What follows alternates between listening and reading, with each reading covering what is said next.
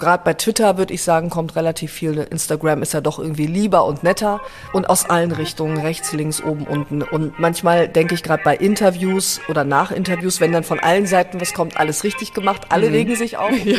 Ja. Pina Atalay gehört zu den bekanntesten Moderatorinnen und Journalistinnen Deutschlands.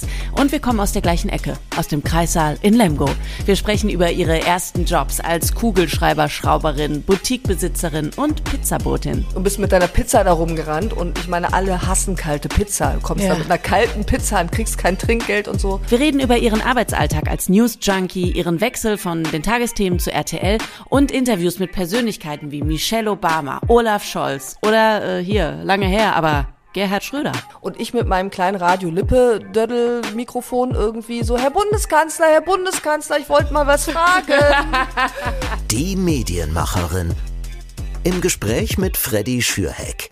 Hallo alle und herzlich willkommen zu einer ganz besonderen Folge von Die Medienmacherin. Ich bin nämlich gerade nicht irgendwie im Jogginganzug wie sonst zwischen Küche und Couch zu Hause, sondern ich sitze in einem absolut fancy Raum mit riesig großen lila und roten Sitzsäcken. Es gibt einen pinken Hocker, der aussieht wie ein Hase. Es hängt ein Fahrrad an der Wand und vor mir sitzt äh, der Star der heutigen Folge, nämlich Pina Atalay. Hallo. Hallo, herzlich willkommen. Ja, das ist RTL, ne? Ist schön hier, oder? Ist ja unglaublich. Es ja. ist ein Riesenraum, den wir hier äh, bekommen haben. Dazu noch ein bisschen Catering. Mhm. Äh, uns wurden schon Mini-Burger hier hingestellt. Sag mal, ist das jeden Tag so du, geil Ich werde jeden Morgen begrüßt mit Shampoos, mittags Mini-Burger, abends äh, gibt's Kaviar. Nee, ähm, wir haben das jetzt natürlich speziell für dich gemacht. Vielen Dank, dass du zu uns gekommen bist oder zu mir hier. Und natürlich ist das jetzt so unser repräsentativer Raum. Also unsere Büros sehen auch aus, glaube ich, wie jedes andere Büro auf dieser Welt.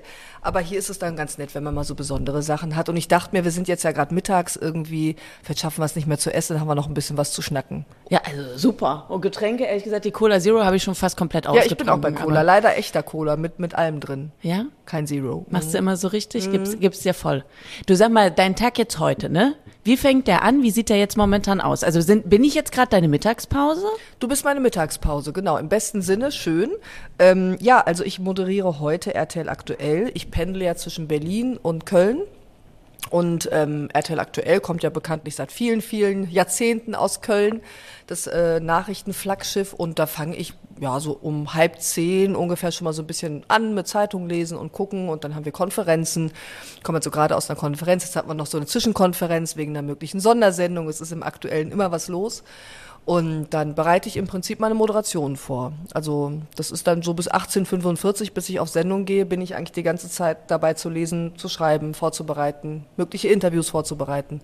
Also es sind ähm, normale Tage, finde ich, wo stundentechnisch jetzt auch mehr ist als ein normaler Arbeitstag, aber RTL direkt in Berlin ist für mich immer noch mal aufwendiger, weil wir jeden Tag längere Interviews haben und um 22.15 Uhr senden. Also ist dann noch mal ein bisschen anders. Ja, wie macht man das überhaupt? Also du hast ja wirklich, ich sag mal, ähm, also bevor wir jetzt natürlich auf deine ganze Karriere und so gucken, aber so grob zusammengefasst kann man sagen, bisher hast du in den Medien zu jeder Uhrzeit gearbeitet, zu der man Medien konsumiert.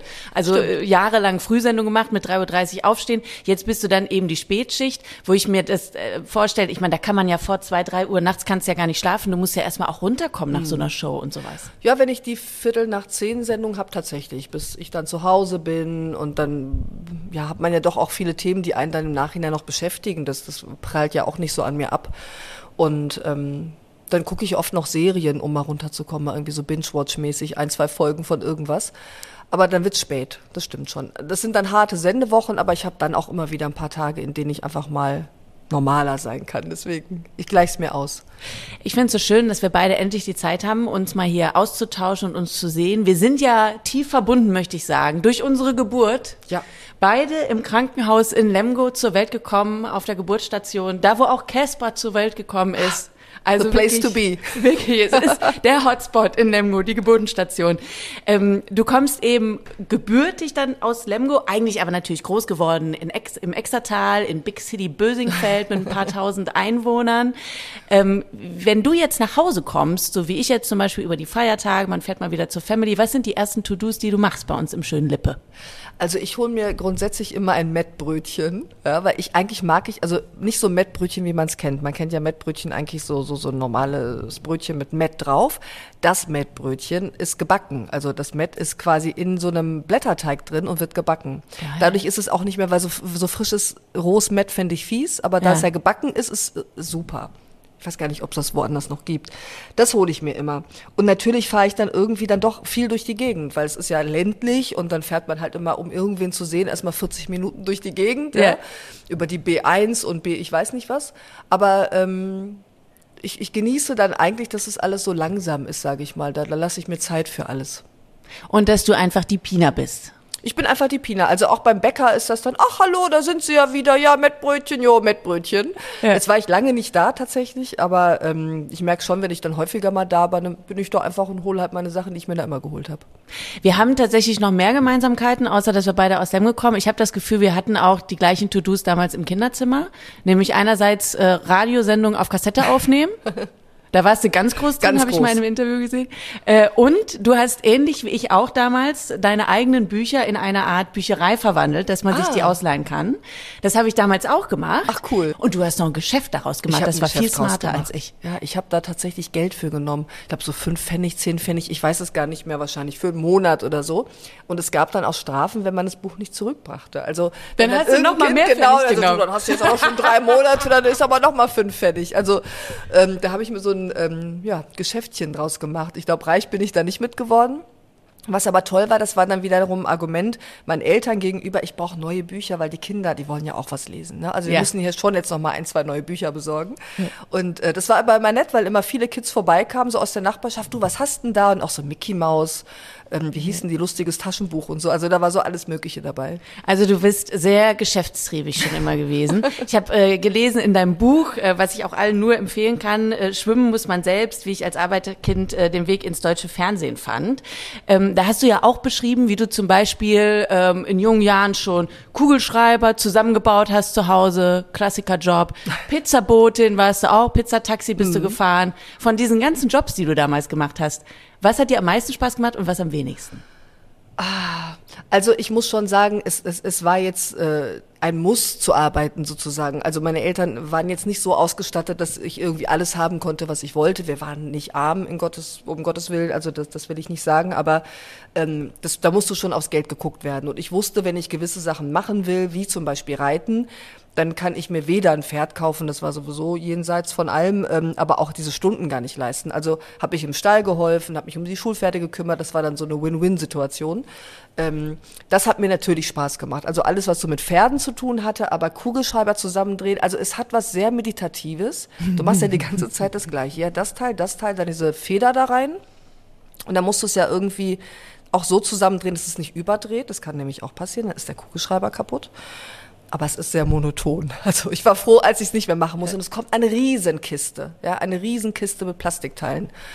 Und Pizzafahren war damals echt schwierig, weil es gab noch kein Navi oder irgendwie Telefon, Handy. Also du standst da teilweise, wo ist denn jetzt die Blumenstraße 5? Und bist mit deiner Pizza da rumgerannt. Und ich meine, alle hassen kalte Pizza. Du kommst Ja. da mit einer kalten Pizza an, kriegst kein Trinkgeld und so. Naja, also ich habe Oh. Respekt vor jedem, der mir Essen bringt und gebe immer ganz viel Trinkgeld, weil ich weiß, wie das ist. Wie viele Kugelschreiber hättest du damals selbst zusammenbauen müssen, um dir bei dir selbst ein Buch ausleihen zu können für 50 Pfennig? Auch das wäre, glaube ich, gegangen. Ich, man bekam so ein paar Cent pro oder Pfennig pro ähm, Kugelschreiber, vielleicht so 10 oder so. Ja. Ja, Ja, ja geht, kann man machen, geht. geht. Einmal Hani und Nani ist drin. Ja, Du bist ja dann tatsächlich als Abi erstmal noch gemacht, mit 3,2 Mhm. Ziemlich. als Schnitt. Genau. Was du häufig betonst, wo ich mir immer denke, so ja, aber also ist doch, ist doch okay. Ja, ich glaube, Ja. also mir war es ehrlich gesagt nicht so wichtig, weil ich auch wusste, ich werde nicht studieren, wo ich drauf achten muss, wo ich jetzt irgendwie Numerus Clausus haben muss. Auf der anderen Seite, glaube ich, ist ja immer so ein Bild, was von einem entsteht. Das ist dann so die Nachrichtenfrau und die erzählt was über die Welt. Und ich glaube, da denken viele dann doch eher, die war bestimmt auch so eine ganz fleißige mit so 1,0 und so. Und deswegen betone ich immer so, nee, nee, nee, es geht auch anders. Also ich bin froh, dass ich mein Abi bekommen habe. Und ich habe ja auch mit meinem Jahrgangsstufenleiter in dem Buch gesprochen und er sagte, ja, ihm war das aber auch klar. Es, es war, ich war weniger die, die jetzt in den Arbeiten die super Arbeit schrieb, aber ich war halt immer da. Also ich habe mitdiskutiert, ich habe alles mitbekommen und er meinte, ich, mir war klar, du machst deinen Weg, ja. Aber so auf, in den Noten hat sie es halt nicht wieder gespiegelt. So. Und du warst ja damals auch schon politisch aktiv und hast, hast Demos äh, gegen Castortransporte organisiert. Und Ich war hast dabei. Bösingfeld oder beziehungsweise Bahntrupp. Extratal, Bahntrupp. Bahntrupp. Bahntrupp damals lahmgelegt. lahmgelegt. B66 ging nichts mehr. Ähm, ja, mit dem Blick von heute, ne, wenn wir jetzt viele Jugendliche haben, die irgendwie Straßen lahmlegen. Also es war tatsächlich irgendwie eine Aktion gegen Castortransporte und ähm, davor gar kein Castortransport bei uns, aber wir wussten, sie sind in der Nähe, irgendwo Ja. sind sie und es gab auch ein Atomkraftwerk in der Nähe, Gronde. Deswegen war irgendwie so das Gefühl, man muss was machen und wir haben wirklich diese ganze Schule auf die und auch die Nachbarschule, die Hauptschule auf diese Kreuzung gebracht. Das war für die Polizei nicht so lustig.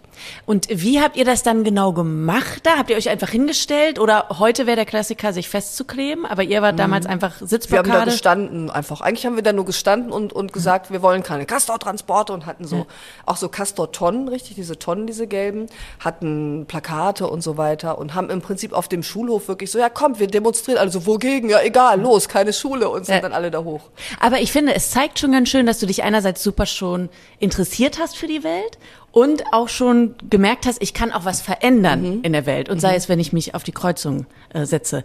Nach dem Abi hast du dann ja was ähm, gemacht, was viele ja dann auch immer wieder so hinterfragen, so okay, wie, wie kam es zu dem Schritt? Wie, weil das ist ein Riesenschritt, seien wir ehrlich, du hast mit 18, 19 einen eigenen Laden aufgemacht.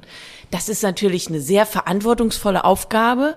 Warum hast du damals gesagt, ich mache das jetzt mit 18, 19? Das ist ja krass. Ja, ich war tatsächlich unsicher, wo die Reise hingehen soll. Also mir war klar, studieren wird schwierig, wird finanziell schwierig. Ich wollte auch nicht so richtig weg. Und deswegen habe ich mich gegen ein Studium entschieden. Meine Schwester studierte, ich dann eben nicht. Und ähm, es war klar, ich muss arbeiten. Und dann haben meine Eltern das eigentlich angeboten, weil meine Mutter Schneiderin, die hatte schon einen Laden und meinte, vielleicht wäre das was für dich, vielleicht können wir zusammen noch was machen. Also ohne deren Support wäre das gar nicht gegangen. Und dann ähm, habe ich eben in Lemgo diese Boutique eröffnet. Und tatsächlich wird das jetzt manchmal fast so ein bisschen belächelt. Also die hatte eine Boutique, dann sage ich, Leute, ich war 18, äh, 19, das war ein Fulltime-Job. Also wirklich vom Montag bis Samstag arbeiten, ähm, den Laden aufmachen, zumachen. Ich hatte zwar eine Aushilfe, aber die war jetzt auch nicht so oft da, weil natürlich warf dieser Laden jetzt auch nicht die Massen an Geld ab. Und auch das ist aber ja krass, dass du eine Aushilfe hattest. Das heißt, du warst Chefin schon von Genau, im jemandem. Prinzip war man da verantwortlich, die natürlich auch älter war als ich. Ja. Ähm, dann das Fenster dekorieren, sauber machen, Einkauf, also alles. Ich war all in one. Buchhaltung, großer Spaß. Ja. Aber ähm, das hat mich natürlich gelehrt, dass ich erstmal eine unglaubliche Verantwortung direkt hatte, Disziplin brauchte, weil du musst den Laden halt aufmachen. Kannst ja nicht sagen, du, ich habe gestern mit meinen Freunden getrunken, ich komme erst um zwölf. Ja. Ähm, von daher saß ich dann da morgens immer, aber das war eine gute Zeit. War gut. Und es war auch für Lemgo gut. Ich bin ja nun mal äh, eben auch in Lemgo groß geworden und da gab es nicht sonderlich viele Klamottengeschäfte und dein Geschäft hat uns alle bereichert. Ich weiß noch, ich habe von meiner Großtante damals aus deinem Laden ein braun-schwarzes Oberteil mit so Strasssteinen bekommen, was so ein ganz bisschen bauchfrei war. Also jetzt nicht wirklich bauchfrei, aber halt bauchfrei genug, als dass man sich cool fühlt. Ja. Und als dass ich wirklich jahrelang dieses, äh, dieses Shirt bei mir zu Hause gepflegt und gehegt habe, weil ich wusste, das ist das Coolste, was ich in meinem Kleiderschrank habe. Und das kam aus deinem Laden. Ja, da gab's ganz viel sowas. Also auch so Glitzergedöns, weil Ja. natürlich äh, Teenager finden sowas super. Und, und das war ja auch die Motivation. Es gab eben nichts für jüngere Leute. Und ich glaube, der Laden lief auch okay, weil da stand eben eine junge Frau drin. Also ich war Ja. ja, so alt wie, mein, wie meine Kundinnen und Kunden, vor allem Kundinnen. Und dann gab's halt so ganz viele coole Marken damals, die wir dann dahin gebracht haben. Und was total toll war, ich musste ja mit den Vertretern jeweils von ich kann ja diese Marken jetzt nennen, ich weiß gar nicht, ob es die noch gibt, Pash, Gang, Miss 60, keine Ahnung, denen dann sagen, na, ich kann aber nur fünf Hosen kaufen, weil ich kann jetzt nicht wie so ein großer Laden Ja. 20 verschiedene, 30 Mal. Und das äh, haben die aber alle gemacht, weil die das cool fanden. Und ähm, was war in der Zeit damals für dich schwieriger, diesen Laden und das ganze Business als Einzelhändlerin ähm, zu begreifen oder für dich selbst eigentlich rauszufinden, was möchte ich für mein Leben eigentlich tatsächlich langfristig machen? Weil du hast ja damals schon mit dem Gedanken gespielt, doch den Laden wieder abzugeben. Ah, ich weiß es gar nicht so genau. Ich glaube schon, dass für mich irgendwann diese Routine anstrengend war. Also zu wissen, ich habe die ganze Zeit diese Verantwortung. Es hat mich jetzt gar nicht erdrückt in dem Sinne. Es hat ganz gut geklappt, aber ich wusste, dass ich eigentlich nicht so der Typ bin, der in so Strukturen gefangen sein will, in Anführungsstrichen. Also jeden Morgen dann aufmachen, dann zumachen, da den Einkauf, Wochenende dies, dass ich einfach was anderes brauche und, und, und irgendwie mehr Input. Und das ging dann relativ schnell, ehrlich gesagt, dass ich bin dann immer so relativ schnell in meinen Entscheidungen, durchdenke das einige Wochen dachte, nee, ich brauche was anderes. Und das ging dann relativ unkompliziert. Also schon auch mit, mit Angst in den Knochen, mache ich hier das Richtige, oh Gott, ich gebe was auf und mache was Neues, aber hat dann irgendwie funktioniert. Und du hast ja dann äh, im Buch auch geschrieben, hast du zwei Bewerbungen geschrieben, eine an die Lippische Mhm. Landeszeitung, die aber damals keine Praktikanten genommen Genau. haben und eine an Radio Lippe, da bist du genommen worden, hast da angefangen. Bei mir war es ja genau umgekehrt. Ich hatte damals fürs Schulpraktikum beiden geschrieben, Radio Lippe nahm keine Praktikanten, deswegen Ah. bin ich nicht direkt zum Radio gegangen, dafür dann eben zur Zeitung. Ähm, das heißt, wir waren Konkurrenz, muss man auch mal ganz klar Aber, aber so wirklich sagen, ne? richtig harte Konkurrenz. Lippische ja. Landeszeitung Ich habe nämlich bei Radio äh, Lippe angerufen und gesagt, die nehmt ihr nicht. Ja, die nehmt das ihr genau nicht. das kann ja? ich mir vorstellen, dass es genauso gewesen ist zu gut. Die Das ist wirklich, das Medienbusiness in Lippe ist hart. Knallhart. Da muss man sich durchbeißen. Ja. So, dann hast du angefangen bei Radio Lippe, Praktikum, Volontariat und mit Anfang 20 direkt mal den Bundeskanzler damals interviewt. Nämlich auch ein Lipper, aus Talle kommt er, Gerhard Schröder. Der war damals zu einem äh, Besuch, ich habe noch ein Bild rausgesucht, das müsste eigentlich der Besuch gewesen Ach, echt? sein. Äh, Gerhard Schröder, das ist Ja. zumindest der Artikel aus der Lippischen Landeszeitung, den ich damals gefunden habe. Äh, Gerhard Schröder zu Besuch 2001 in Lemgo im Schloss Brake. Ja. Und du warst da und hast ein Interview mit dem gemacht. Ja, also ich dummerweise weiß ich nicht mehr, was ich wirklich gefragt habe, weil man musste sich natürlich für so einen Termin als Journalistin akkreditieren, also sprich anmelden. Hat kein Mensch gemacht. Das war irgendwie, oh, der Bundeskanzler ist da, du Pina, ja, fahr doch mal hin, ja, Lemgo, ja, fahr ich mal hin. Und man sieht auf diesem Foto jetzt wirklich, wie eng er umschlungen ist von Menschen. Also wirklich, da waren Menschenmassen. Und vor allem, jetzt sehe ich diese Security-Typen, die Security um ihn rum. Und ich mit meinem kleinen Radio-Lippe-Dödel-Mikrofon irgendwie so, Herr Bundeskanzler, Herr Bundeskanzler, ich wollte mal was fragen. und die Security, ja, Schätzelein, ne, hat mich dann irgendwie, so, ja. also, also, also, da kommt doch auch aus Lippe und ich bin von Radio Lippe, will mal was fragen können. Und Ja. sie ließen mich durch. Und ich kann mich aber wirklich nicht mehr genau erinnern. Wahrscheinlich habe ich einfach, wie geht's Ihnen denn und wie ist es denn hier? Ja. Aber ähm, ja, ich war ja noch sehr jung. Das werde ich auf jeden Fall nicht vergessen. Es war eine interessante Situation. Damals jetzt war das schon, so wie du es jetzt auch erzählst, die schlagfertige Pina, die wir auch heute erleben, wenn du eben dann jetzt heute den Bundeskanzler interviewst. Warst du damals schon so selbstbewusst und vor allen Dingen auch angstlos? Ich weiß gar nicht, ob das angstlos ist. Ich, ähm, es ist, es ist eher so, das war jetzt mein Auftrag. Also vielleicht habe ich es einfach, vielleicht ist da auch die Disziplin. Also mein Auftrag war ja nun mal jetzt O-Töne zu holen von dem Kanzler für die Sendung. Und, und dann muss ich das halt irgendwie hinkriegen. Also ich bin dann, beiß mich dann durch im wahrsten Sinne. Ähm, also wie gesagt, inhaltlich kann man das sicher nicht vergleichen, als würde ich vor allem jetzt Gerhard Schröder interviewen. Das wäre, glaube ich, noch mal sehr anders in heutigen Tagen. ähm, aber ja, man kann sich ja selbst immer so schwer beschreiben, aber mir war schon, ich glaube, was ich immer so in mir hatte, schon als Kind, so eine Neugier, immer mal zu fragen und ich wollte es immer verstehen und wenn ich dann aber einen Auftrag hatte, wollte ich den auch irgendwie jetzt zu Ende führen. Danach, nach Radio Lippe, kam ja erstmal Radio Münster, also Antenne, Antenne Münster, Münster. ist es ja. Da hast du dann die Frühsendung viele Jahre moderiert, eben, ne? Haben wir gerade schon besprochen, 3.30 Uhr aufstehen. Du hast ja in deiner Radiozeit aber nicht nur hier jetzt zum Beispiel Spitzenpolitiker einfach mal eben interviewt beim Schloss Brake. Du bist ja auch über eine gewisse andere Schmerzgrenze gegangen. Du weißt schon, worauf ich jetzt anspielen möchte. Nee, was hab Die ich gemacht? Tattoo-Geschichte. Die Tattoo-Geschichte. Du hast stimmt. dich im Radio tätowieren ja, lassen. das war noch bei Radio Lippe. Ähm, da war ich, keine Ahnung, oh Gott, wie alt war ich? Wahrscheinlich auch so 19, 20. Und es gab einen Tätowierer in Detmold, ähm, der Jubiläum feierte. Ich weiß gar nicht mehr welches, 15, 20, 25. Und dann war irgendwie so, du Pina, das wäre doch mal was. Und ich war die Jüngste mit, und mit einer Kollegin noch. Und dann, dann geh doch mal dahin und machst du was. Und dann kam die Idee auf, dann lasse ich mich halt live tätowieren. Super Idee, hat natürlich tierisch wehgetan am Knöchel. Das Tattoo habe ich auch noch.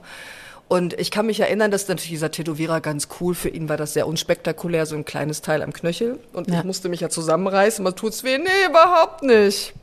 Halt super durch. Und so kam ich zu meinem Tattoo am Fuß. Und die Kollegen werden sich gedacht haben, ja, leide Pina, weil das klingt gut im Radio. Genau, Ich musste neulich äh, für eine Aktion von 1 Live auf der Kranger Kirmes auf dem Freefall Tower verschiedene Mm. Challenges machen in 89 Metern Höhe, so Luftballons zum Platzen bringen und sowas, während du da Oh Gott. baumelst und dich noch selbst filmst und so. Aber das war wenigstens, also es war auch eine Herausforderung, aber die geht ja vorbei. Dein Tattoo bleibt für immer. Du musst mir das jetzt schon Aber mal es einmal tut ja zeigen. nicht mehr weh. Es tut ja nicht mehr weh. Ich habe eine Strumpfhose an. Ich kann es dir jetzt gar nicht zeigen. Da müsste ich mich komplett. Wie sieht's denn aus? Es ist eigentlich nur so eine Ranke. Also was wirklich unspektakuläres, so eine, so eine Pflanzenranke.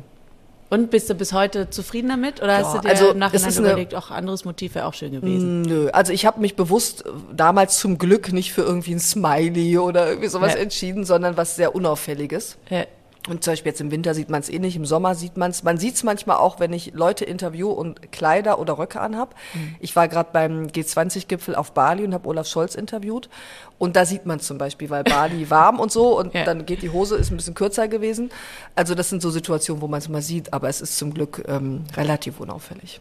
Du hattest ja, als du beim Radio warst, auch so ein paar Vorbilder immer im Ohr. Was, mhm. was waren so Moderatoren, wo du sagst, da, die fand ich gut? Da ich habe ja immer eins live gehört. Ich finde der eins live wenn ich es immer noch cool, weiß ich nicht. Wahrscheinlich höre ich jetzt zu wenig. Aber eins live war natürlich das, was alle hörten, wenn man in NRW lebte. Ja. Und dann war natürlich irgendwie Olli Briesch und Thomas Bug und, und Thorsten Schorn kam, glaube ich, dann später, aber das Sabine Heinrich und so, ja. Also es war so eine Generation, sage ich mal, von ModeratorInnen, die mir immer so im Ohr klangen. Und ähm, auch Nachrichtenleute. Also ich fand diese Mischung immer einfach total beeindruckend zwischen wir erzählen euch hier, was hier los ist, es sind Nachrichten, aber auf eine andere Art, eben, dass auch ich mit meinen 18 da mitkomme. Du hast ja die Namen auch aufgezählt, tatsächlich in deinem Buch. Ja. Äh, eben zum Beispiel den Thorsten Schorn. Thorsten Schorn muss man sagen, der hat ja wirklich alles erreicht mittlerweile. Er ist unter anderem die Station Voice von diesem Podcast. Mehr geht nicht. Mehr geht nicht. Mehr geht Und der nicht. ist ja auch bei RTL in dem Sinne. Und der ist bei RTL und beim WDR ja. und äh, tatsächlich auch in meinem Handy drin. Ich habe nämlich eine klitzekleine Nachricht von Thorsten bekommen, oh. die ich dir aus äh, aushändigen soll. Ich spiele sie dir mal vor. Liebe Pina Atalay, hier spricht der Thorsten Schorn.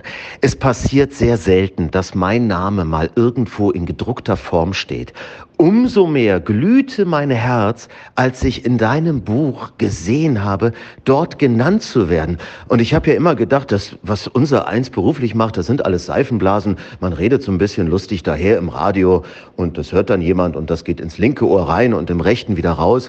Aber dass das im Ansatz ein bisschen auch dafür gesorgt hat, dass du den Job ergriffen hast, den du heute ausübst, macht mich ja fast stolz. Also danke, weiter so und herzlichste Grüße, dein Thorsten. Oh, welch nette Nachricht. Ja, lieber Thorsten, vielen Dank liebe Freddy, danke, dass du mit ihm gesprochen hast. Hast ihn ja abgefangen bei RTL wahrscheinlich. Ist der hier gerade? Er ist ein sehr guter Freund von mir. Oh, cool. Und deswegen, als ich den, äh, als ich den Namen im Buch las, habe ich ihn natürlich direkt informiert und er hat sich super gefreut. Und dann super. meinte ich, komm, dann schick doch eine Nachricht. Total nett. Ja, und so ist es. Also jetzt auch, wenn ich die Stimme wieder höre. Ähm, ich finde ja, man wird oft gefragt, gerade wenn man in den Medien ist, ist, ist, ist Fernsehen quasi die Krönung, ne? dass dann so gesagt wird, wow, jetzt ist sie beim Fernsehen. Und für mich war Radio aber schon eine Krönung, weil Radio eigentlich schwieriger in dem Sinn ist, weil du ganz viel über Stimme, ähm, mittlerweile gut hat man Livecams und ich weiß nicht, was mhm. gab's halt damals, als ich noch damals äh, Radio machte, gab's das nicht. Aber ähm, was man eben mit Stimme und, und, und, und, und seiner Art erreichen kann, das ist schon toll. Du bist ja dann trotzdem weg vom Radio gegangen. Ja. Ja, warum denn dann überhaupt, Pina? genau, gute Frage. Radio Lippe könnte dich immer noch gut brauchen. Aber ich habe noch lange Radio gemacht. Ich habe ja dann noch irgendwie ähm, bei Beim Radio NDR? Bremen, also NDR, Radio Bremen war das dann, habe ich noch Hörfunk gemacht. Beim NDR äh, habe ich die regionalen Nachrichten für NDR 1 gemacht unter anderem. Also wirklich alles Mögliche. Und habe auch mit, mit Herzschmerz aufgehört tatsächlich. Und wann war der Punkt, wo du eben gesagt hast, okay, ich gehe jetzt hier weg vom Radio, auch wenn ich es so sehr liebe, und wage mich am Fernsehen? Es kam tatsächlich mit den Sendungen sozusagen. Also ich habe ja in Osnabrück noch Radio gemacht beim NDR und eben in, in, Bremen. Und als ich dann für die ARD immer mehr machte, ich war dann Inlandskorrespondentin für die ARD, bin dann nach Hamburg gegangen, habe ähm, ja auch dort äh, schon Nachrichten, Fernsehnachrichten gemacht. Da war einfach irgendwann klar, ich schaffe es zeitlich nicht mehr, ich muss hm. mich jetzt entscheiden, ich muss mich konzentrieren, weil du einfach einfach auch viel rumreist und so. Und das war so eine ganz pragmatische Lösung. Und trotzdem haben immer alle gesagt, man merkt, du kommst vom Radio, also mich kannst du wirklich nachts wecken, irgendwo hinstellen, live schalte ich, erzähl einfach, ja, weil ich ja. weiß, genau, du, es, es zählt das Wort, ich, der Inhalt zählt. Und das hat mir immer geholfen, dass ich diese Vergangenheit habe. Und als du dann angefangen hast, eben auch im Fernsehen präsent zu sein, wer war dein größter Fan? Wer hat jede Show geguckt? Mama und Papa natürlich. Ja. Natürlich. aber, aber dann immer nur lieb gemeint oder, also nichts gegen meine Eltern, aber sie sind auch mir gegenüber kritisch und ja. äh, da wird dann schon mal, wird dann mal ein kleiner Erdcheck gemacht, wenn man zu Hause ist an Weihnachten. Also ist es das mit deinen Eltern auch so, dass die dann schon mal sagen, Pina, aber hier, der Blazer oder da die Frage? Hm. Ja, eher Äußerlichkeiten, glaube ich. Ich meine, das ist schon, gerade Mamas äh, gucken einen ja nochmal anders an. Ich krieg dann eher zu hören, du sahst aber schon müde aus. Warst du wieder viel unterwegs und, und hast wieder viel gemacht. Du musst dich auch mal ausruhen. Du hast schon müde ausgesehen. Und dann sag ich mal, Mama, ja, und äh, irgendwie nicht so, nicht viel Zeit in der Maske gehabt und so. Aber es kommen meistens positive Dinge. Dann gefällt ihr eine Bluse ganz besonders oder schon auch fragen. Also, oder was du jetzt aber auch wieder, da hast du aber wieder in den Mangel genommen, Mensch, aber ja, aber reden die denn danach alle eigentlich ja. doch mit dir? Sag ich, Mama, ist alles gut, ja, wir, hab keine Angst. Ähm, und natürlich sehen das Eltern so ein bisschen anders. Und dennoch sind sie, ja, stimmt, sind kritisch und auch inhaltlich kritisch. Ja. Und man nimmt's ja dann auch tatsächlich immer an. Also so meine mhm. Mama ist eine der wenigen, wo ich dann auch die Meinung nicht ignorieren kann. Und was Sondern da denke ich halt wirklich, okay, ja, also sowas wie, heute warst du zu schnell irgendwie, da war, da, ich habe das gar nicht richtig verstanden. Und das ist dann natürlich so, oh, okay, war ich heute wirklich zu schnell? War ich zu gut drauf oder Aha. so, weißt du, zu viel Euphorie? Habe ich die Dinge nicht gut erklärt? Äh. So, also das nehme ich schon tatsächlich. Oder wenn sie dann auch, wenn ich so Bühnensachen habe und sie sehen dann Bilder und dann finden sie die Outfits nicht so gut oder so. Das ist ist dann schon so in meinem Hinterkopf irgendwie. Ich weiß nicht, irgendwie die, die Meinung der Eltern zählt. Die zählt. Ja, die haben einen ja auch das Leben lang begleitet sozusagen. Ja. Die kennen einen ja noch von pupsend, Baby. Und Alles. gleichzeitig kennen sie halt nie den Hintergrund, warum Dinge so passieren in den Medien, weil sie ja so weit weg sind von der Bubble, finde ich, ist das immer so eine sehr neutrale Begutachtung, möchte ich sagen. Das stimmt. Die normalen genau. Zuschauerinnen, Hörerinnen. Eben. Und das ist ja das Gute. Du hast ja schon viele Preise auch gewonnen mittlerweile. Von diesen Preisen Steht da auch was zu Hause in Lemgo bei den, oder beziehungsweise im Bösingfeld bei den Eltern? Nee, nee, die haben, äh, haben so ein paar Fotos von mir und natürlich mein Buch und sowas. Und ja. äh, was sehr süß ist, die haben wirklich immer alle Zeitungsartikel ausgeschnitten. Also die Ach, schnibbeln alles aus, dann ist da so ein ganz großer Rahmen, wo das alles drin ist. Und sage ich schon, manchmal ist das so ein bisschen weird, ja. ja. Ist fast wie so eine Gedächtnistafel. Aber ähm, das ist natürlich süß, dass sie ja. das alles, auch noch so Radio-Lippe-Zeiten, wo ich noch so ganz jung mit 18, 19 da am Mikro sitze. Ich stelle mir das gerade vor, dass zu Hause bei deinen Eltern so, da ist die Küche, da ist das Wohnzimmer und da ist der Altar für Pia. genau. So weit geht's zum Glück nicht. Ist ja auch von meiner Schwester hängen da Sachen und so. Also da sind sie ganz, äh, ganz süß und haben uns immer vor Augen, wie Eltern so sind. Du hast es gerade schon kurz angesprochen. Ähm, jetzt äh, politische Interviews und so deine Anfänge da im Fernsehen waren ja tatsächlich mit der Phoenix-Runde. Mhm. Eine politische Talkshow, 45 Minuten, mehrmals die Woche, immer wieder neue Themen, immer wieder neue Gesprächspartner. Was ist da die größte größte Herausforderung als Moderatorin? Also was wirklich unabdingbar ist, würde ich sagen. Du musst immer auf dem Laufenden sein. Also ich, ich kann mir nicht erlauben, es ist ganz oft passiert, dass um 20 Uhr äh, klar war, wir müssen die ganze Sendung umschmeißen. Die lief ja um 22.15 Uhr, manchmal als Aufzeichnung. Und dann passierte irgendwas, okay, Sendung umschmeißen, schnell die Leute einladen. Und ich hatte vielleicht eine Stunde Zeit, was vorzubereiten, weil wir dann live draufgegangen sind. Ja, krass. Und internationale Themen. Also ob das jetzt eine Krise in China, ob äh, Ukraine damals beispielsweise, ähm, Maidan und, und auch Krim-Annexion, ähm, da musst du innerhalb von kürzester Zeit einfach wissen, worum es geht. Da hast du keine Zeit, dich einzulesen. Und das ist die Challenge, die ich auch jetzt noch habe. Ich muss ja immer auf dem Laufenden sein. Das mache ich aber gerne. Das ist einfach was, was ich jetzt, da muss ich mich nicht so zwingen. Und äh, bei der Phoenix-Runde, muss ich sagen, habe ich auch viel gelernt. Ich habe mit vielen Leuten gesprochen, auch gerade, die so im Hintergrund tätig sind. Das hat mir immer geholfen, auch Zusammenhänge besser zu verstehen. Also im Prinzip lernte ich mit jeder Sendung mhm. ja eigentlich auch selbst dazu. Und gleichzeitig musst du eben schon beim Start super viel Wissen mit dabei haben. Mhm. Hast ja gerade gesagt, äh, natürlich äh, bei, bei jeder Antwort, die du hörst in der Runde checken, muss ich da noch mal eine gute Nachfrage stellen, war das wirklich alles inhaltlich richtig oder war das irgendein Politiker, der einfach das erzählt, was er gerne erzählen möchte, so typisches äh, ja, typisches Hobby von Politikern. Wie macht man das denn dann? Ich stelle mir das also unglaublich schwierig vor, in diesen 45 Minuten so konzentriert zu sein, dass du wirklich alles mitbekommst. Mhm. Auch jede Regung von anderen Gesprächspartnern. Haben die gerade komisch geguckt? Muss ich dann nochmal nachfragen, weil der komisch geguckt hat? Ja, es ist schon wirklich Multi-Multitasking und ich finde, politischer Talk ist so die Königsdisziplin. Ich habe das geliebt oder liebe es jetzt auch noch, deswegen mache ich auch so gern Interviews, weil du kannst es ja auch nicht absehen, was passiert. Natürlich kann ich mich vorbereiten, ich kann auch Fragen vorbereiten, aber 80 Prozent dieser Fragen kannst du gar nicht mehr nutzen, weil ich höre ja zu und muss reagieren. Und in so einer Talkrunde tatsächlich mitzubekommen, links, der fängt jetzt an zu zappeln, weil er was sagen will, der andere verdreht die Augen, ähm, das alles irgendwie mitzunehmen. Und ich weiß nicht, es hat zum Glück immer funktioniert, dass ich da offensichtlich die Antennen immer anhab. Bin nach so einer Sendung auch echt platt, weil ich irgendwie so alles gebe und zuhöre. Ähm, und natürlich ist auch immer eine Challenge, wenn man schwierige Themen hat, die auch für die Zuschauerinnen runterzubrechen. Also mhm. irgendein Politiker sagt was ganz äh, Tolles, was aber schwierig zu verstehen ist. Also muss ich das ja auch nochmal eigentlich übersetzen auf eine Art. Und dafür nehme ich dann andere Gäste rein. Aber das macht mir sehr viel Spaß. Also das ist das ist was, was ich ja auch ein bisschen vermisse tatsächlich. Vielleicht kommt das ja nochmal wieder. Ja Wer weiß. Wer weiß. Mal gucken. Ähm, Polit-Talk-Runde ist ja auch immer wirklich sehr hitzig untereinander. Also die alle, ne, da gibt's ja auch Streit und so.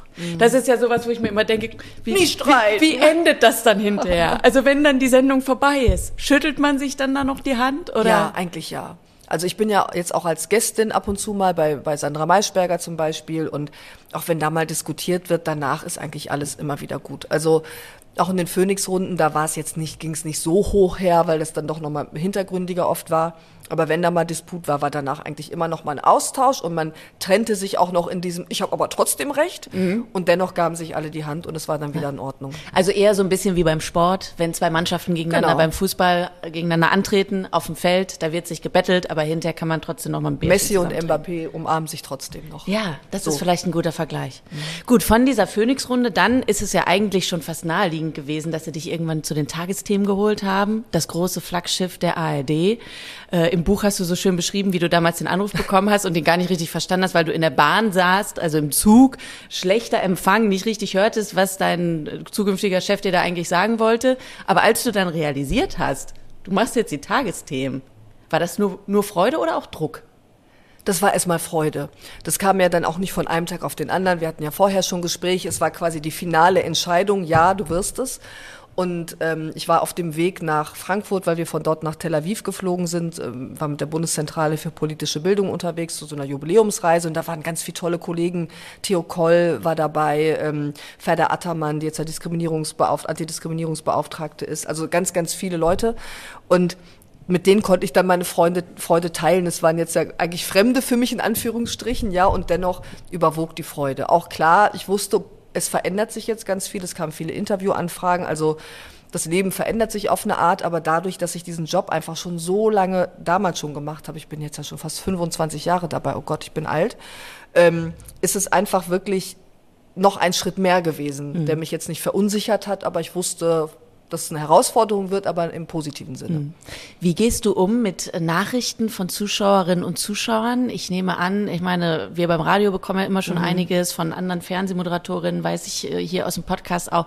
Da kommen immer wieder Nachrichten, da kommen auch Nachrichten aus gewissen ähm, Gruppierungen, die mit viel Hass dann wirklich um sich äh, schlagen.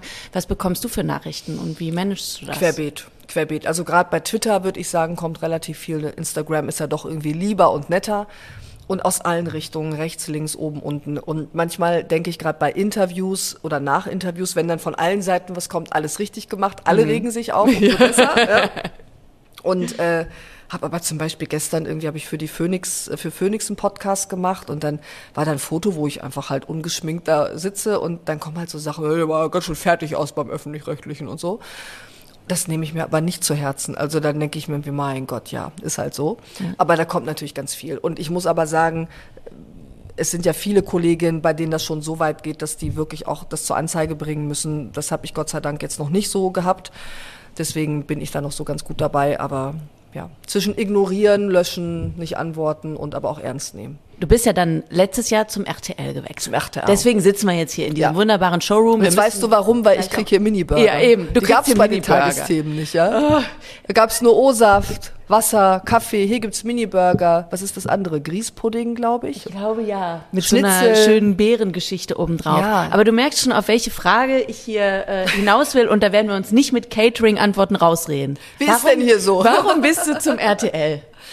Also es war tatsächlich ähm, auch wieder, ich erzählte ja vorhin, dass ich gut durchdenke, aber dann auch entscheide ähm, und auch keine Angst vor solchen Entscheidungen habe. Ähm, ein gutes Angebot, was da kam inhaltlich, weil natürlich wusste, glaube ich, RTL, Stefan Schmitter, der mich ja damals holte, ähm, wenn wir Triell, das Wort Triell nennen, äh, dann, dann ist sie schon mal on fire, ja. Und natürlich war ganz klar, wenn ich, wenn ich zu RTL wechsle, das ist ein großes Tamtam, da geht eine vom Öffentlich-Rechtlichen zum Privaten. Mir war diese ganze Situation bewusst, habe das aber versucht auszublenden, nur auf mich zu gucken, was dann wichtig ist in dem Moment, weil es ging ja um, um das, was ich tue Ja. ähm, und nicht eine Entscheidung gegen den öffentlich-rechtlichen oder so, darum ging es ja gar nicht. Und ich wusste, ich mache das triell, ich kann eine neue Sendung mit aufbauen mit RTL direkt die mittlerweile wirklich gut läuft. Ich will jetzt hier nicht mit Zahlen um mich werfen, aber wir sind quotentechnisch gut dabei. Es gucken immer mehr. Ähm, RTL aktuell ist ein Flaggschiff und ich kann eben viele Sondersachen machen. Das war von Anfang an klar. Also jetzt mal zum G20-Gipfel mitzufahren oder ich habe Michelle Obama interviewt vor ein paar Wochen. Also einfach eigentlich mehr Spielfläche in Anführungsstrichen, mehr Möglichkeiten. Und da konnte ich nicht Nein sagen. Und ich bin vor allem ein Typ, mir war auch, ich war nie so, dass ich gedacht habe, das ist jetzt ein Beamtenstatus hier. Das haben viele Zeitungen geschrieben. Sie hätte sich sehr bequem machen können, bis zur Rente machst du das halt weiter. Und ich dachte, ja, ich bin jetzt irgendwie Anfang 40, da kann doch mal jetzt auch was anderes kommen, auch an Input. Ja. Und das war so der Grund.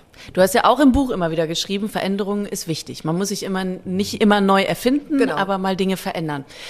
Ähm, kurz vor dir oder ein paar Monate vorher, vor dir ist ja schon Jan Hofer gewechselt, die Tagesschau-Ikone, die ja eigentlich in Rente gehen wollte. Jetzt ist er dann doch zu RTL. Habt ihr vorher, bevor du dich entschieden hast, mal Kontakt miteinander Nee. aufgenommen? Habt ihr darüber gesprochen? Tatsächlich nicht. Also ich kann mich gar nicht mehr erinnern, wann genau er in Rente gegangen ist. Das muss einige Monate vor meinem Wechsel gewesen sein. Und ich wusste natürlich irgendwie RTL und wir haben aber tatsächlich nicht gesprochen, weil ich wusste auch, als der Anruf kam und, und das Angebot sozusagen, ich kann jetzt nicht mit ganz vielen Leuten darüber reden. Ich muss es für mich und mit meiner Familie vor allem auch ausmachen, ja. Und deswegen habe ich da eigentlich mit keinem drüber geredet. Also das, das wusste keiner. Aber war es für dich irgendwie so ein bisschen äh, nicht ausschlaggebend, aber auch ein Argument zu sagen, okay, ich wechsle jetzt von den öffentlich-rechtlichen und dem Prestige, der prestigeträchtigen Tagesthemen-Sendung zu RTL, weil Jan Hofer hat es ja auch gemacht, der hat schon gezeigt, dieser Wechsel ist möglich. Das ist, RTL baut sich da gerade eine ganz neue, ganz neue Nachrichtenschiene quasi auf. Dann mach da Darum auch ging mit. es. Also einfach zu wissen, das ist eine Infooffensive und an die glaube ich auch immer noch. Ähm, dass einfach klar war, es geht jetzt nicht nur irgendwie darum, ein, zwei Leute zu holen, sondern das Gesamtpaket. Es sind ja viele Journalistinnen und Journalisten, die super sind, ohnehin im Haus. Und ich wusste, mit Peter Klöppel habe ich dann einen klasse Kollegen an meiner Seite fürs Triell, der einfach ja hier Mr. News ist bei RTL. Ähm, und das war das Gesamtpaket. Also ich glaube, du kannst es gar nicht so festmachen an einzelnen Personen, sondern mir war, mir war wichtig, dass ich das, was ich bin, weiter bin, dass ich eben mich verändere, aber jetzt nicht anders bin in dem Sinne. Und das ist gelungen und das will ich auch, dass das weiter so läuft. Also das Spektrum hat sich noch vergrößert, aber immer in diesem politisch-journalistischen Nachrichtenbereich. Von den ganzen Sachen, die du jetzt mittlerweile eben für RTL gemacht hast in den letzten, äh, ja, jetzt fast schon anderthalb Jahren. Sowas wie Michelle Obama oder eben G20-Treffen oder G7-Treffen, dann wieder Olaf Scholz getroffen. Ich muss mal kurz von einer von unseren 100 Catering-Colas trinken. Ja, ich trinke mit. Ich, äh, Ist dir das schon mal passiert? Sehr häufig. Ich kann einfach irgendwas erzählen, wenn du möchtest und die Zeit überbrücken. Also ich, ich kenne es vor allem, wenn man nicht husten will und denkt, es kribbelt im Hals, es kribbelt, es kribbelt und Ich man will runterschlucken. genau, man will es runterschlucken und dann sagen ja auch immer alle Ärzte und Sprechtrainer bloß nicht machen oder husten, dann wird's noch schlimmer. Aber eigentlich muss man da mal so richtig husten, damit es weggeht. Ich mache einmal und du überlegst dir, was dein Highlight war. Oh, endlich habe ich eine hohe Stimme. Ja, hat denn RTL hier keine Bonbons? Also, was war dein Highlight? Mein? Highlight. Oh, mein Highlight. Also meins wäre ja Michelle Obama. Ja, das war besonders. Das war, das war besonders, weil sie eine sehr besondere, kluge Frau ist. Ähm, war ja irgendwie so eine echt Hauruck-Aktion. Ich bin an einem Montagmorgen nach Washington geflogen und dann am Dienstagabend wieder zurück und war quasi eine Nacht dort ähm, im Fairmont Hotel, wo wir irgendwie eine Suite für sie gemietet haben für dieses, für dieses Interview. Und das war total interessant, vor allem zu merken, da ist eine Frau, die fast jede und jeder kennt, vor allem jede, die einfach Bestseller verkauft, neues Buch und so weiter, darüber sprechen will. Und ich denke aber, aber da sitzt auch so eine Frau, die politisch so klug ist, ja, die nun mal mit dem Bundes, äh, mit dem Bundes, mit dem US-Präsidenten zusammen war oder zusammen ist und ähm, die natürlich noch viel mehr erzählen kann als das, was sie erzählen will. Und ich habe es ja so ein, zwei Mal versucht, irgendwie noch zu Trump und zu Biden, und dann merkst du, es will sie nicht so richtig. Das war schon ein, ein gutes Treffen, aber wenn ich jetzt so auf die Zeit zurückblicke, ist es Triell natürlich ein, was, was eine politische Journalistin einfach nicht vergisst. Das war eine gute Sendung. Und aber auch eine Sendung, die ich mit äh, Bundeskanzler Scholz gemacht habe, am Tisch mit, mit vier Bürgerinnen und Bürgern.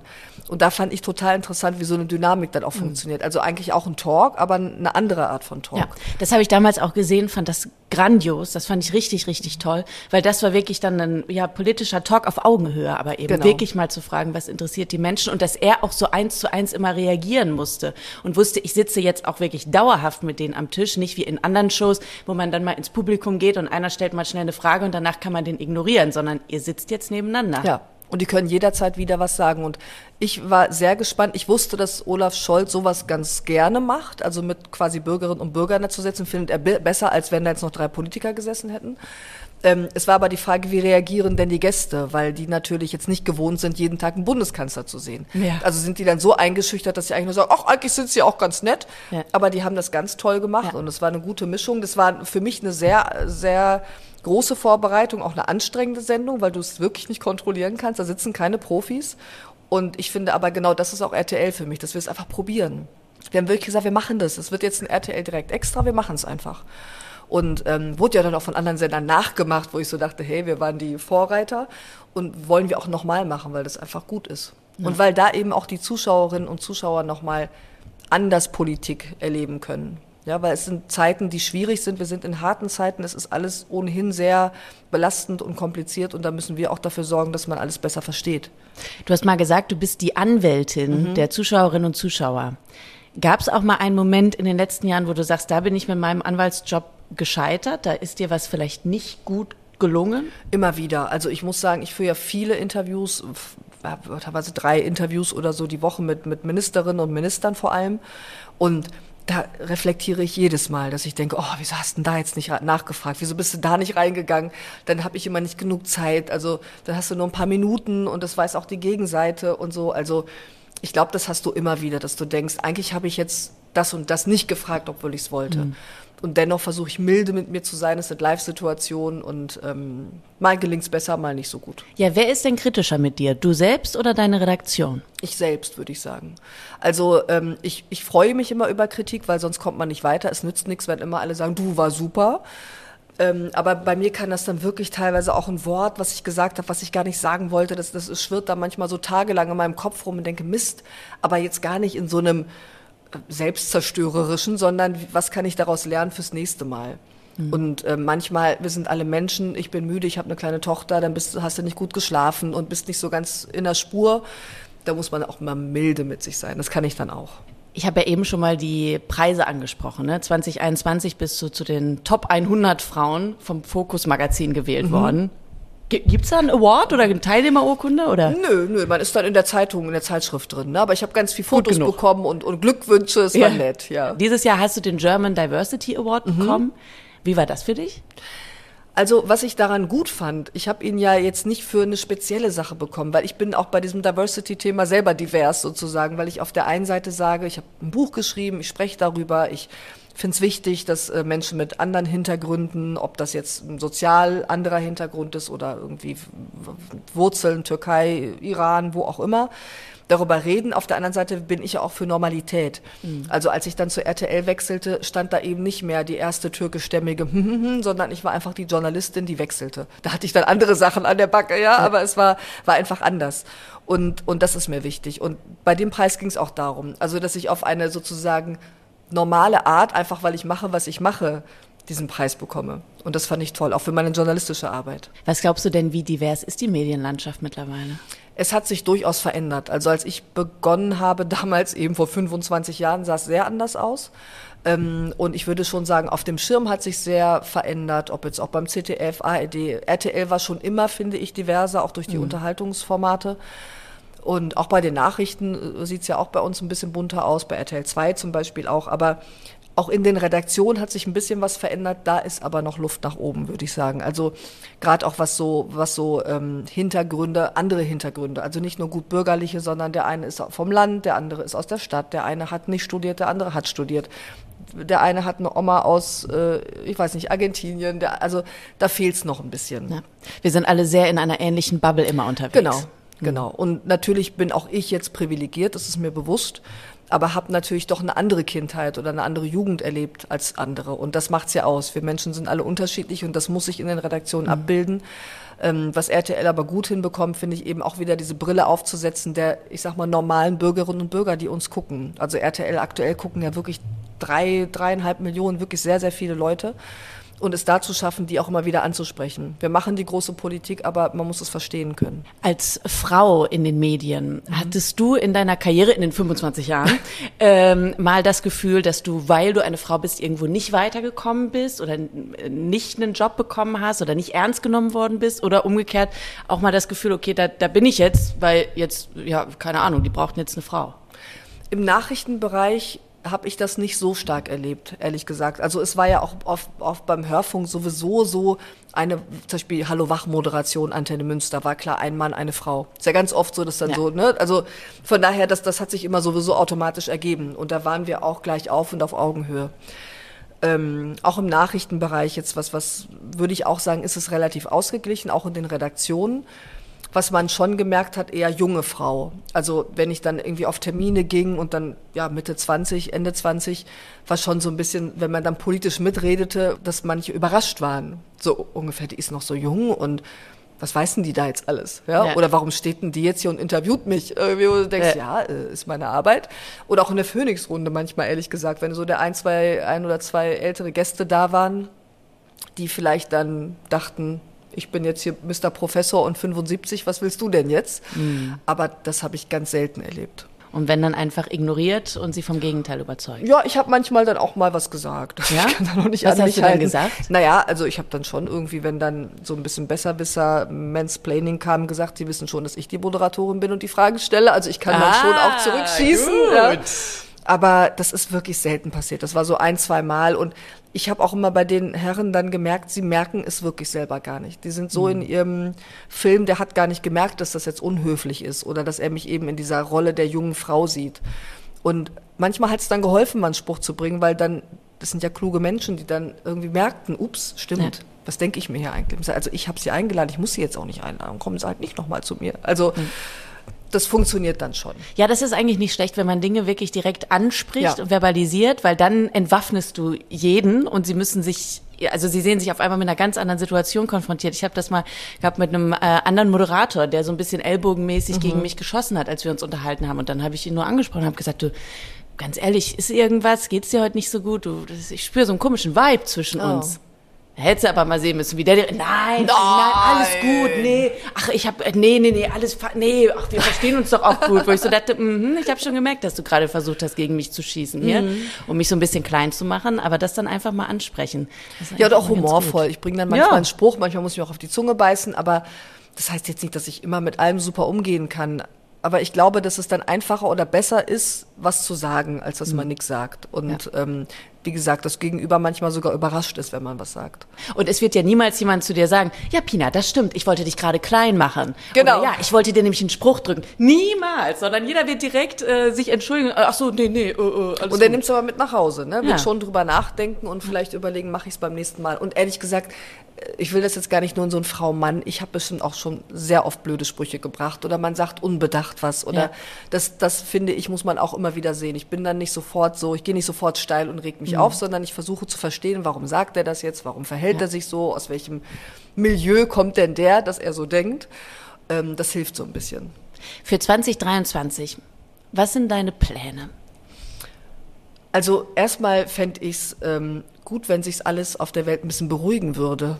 Das kann ich, ist natürlich nicht in meiner Hand und kann kein Plan sein. Aber wenn ich jetzt an Ukraine-Krieg und Corona will nicht enden und Inflation und alles im Iran, die Frauen, die auf die Straße gehen, es ist so viel, was natürlich uns Nachrichtenmenschen ganz viel beschäftigt, aber eben auch alle, dass es auf eine Art ruhiger wird. Das, das wünsche ich mir. Das ist, das ist vielleicht ein Masterplan, den ich aber nicht in der Hand habe. Und ansonsten wünsche ich mir für RTL oder für meinen Job, dass wir wirklich viel mehr nochmal in so einer flexiblen ähm, Art, wie wir es bis jetzt auch immer gemacht haben, so Sondersendungen machen. Also nochmal mhm. so ein am Tisch mit, ob mit einem anderen Politiker oder Herrn Scholz ähm, dass wir da mutig bleiben, sozusagen Sachen auch auszuprobieren, weil manchmal fehlt es in der Medienlandschaft, weil es natürlich immer riskant ist, was Neues zu probieren und das einfach mal zu machen, einfach mal zu sagen, wir probieren es und wenn es halt nicht läuft, dann machen wir es nicht nochmal. Das wünsche ich mir.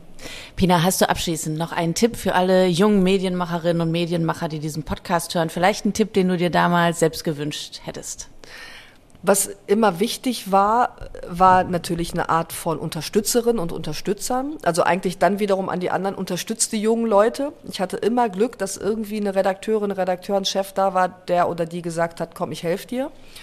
Und sich vielleicht nicht zu fein sein Sachen für Sachen, äh, zu fein sein für irgendwelche Sachen, weil ich weiß noch, dass ich nachts vom Schwertransporter auf irgendeiner lippischen Straße im Regen eine Reportage bis hin aber zu einem Kanzler, den ich versucht habe zu interviewen, aber auch den klassischen ähm, Kleintierverein. Also einfach machen. Machen, machen, sich nicht zu fein sein und dann entwickelt sich was draus. Und wann gibt's endlich den Dorfkrug von dir und Casper in Bösingfeld, über den ihr gesprochen habt? genau. Im Diffus-Interview äh, Ja. von euch beiden, euer Gespräch, war ja kein richtiges Interview, es war wirklich ein schöner Austausch von euch beiden Extratalern. Das müsst ihr euch auf jeden Fall mal angucken, Leute. Gibt's bei YouTube. Da habt ihr gesagt, ihr wollt jetzt einen Dorfkrug aufmachen. Ja, weil alles dicht macht. Das ist so Ja. fürchterlich in den kleinen Orten. Ja, das ist jetzt die nächste Challenge. Vielleicht 2023 noch nicht, ja, aber irgendwann werden Caspar und ich, Ben und ich da sitzen und ein Bierchen trinken. Ich werde auf jeden Fall Ostern. Bitte kommt dann. Meine nächste Einzelhandels-Gastro-Karriere. Pina Atalay vom Pizzataxi ins Fernsehstudio und vielleicht irgendwann mal in den Bösingfelder Krug. Wenn ihr mehr wissen wollt über die Arbeit als Nachrichtenjournalistin, dann empfehle ich euch zum Beispiel die Medienmacherin-Folge mit Juliane Leopold. Das ist die Digitalchefin der Tagesschau. Da haben wir übrigens auch darüber gesprochen, was es da für Snackmöglichkeiten bei der Tagesschau gibt. Außerdem ähm, große Empfehlung die Podcast-Folge mit RTL-Moderatorin Charlotte Mayhoff. Das war die allererste Folge von die Medienmacherin. Und wenn euch diese Folgen gefallen haben, dann lasst uns doch gerne eine Bewertung da und abonniert den Podcast.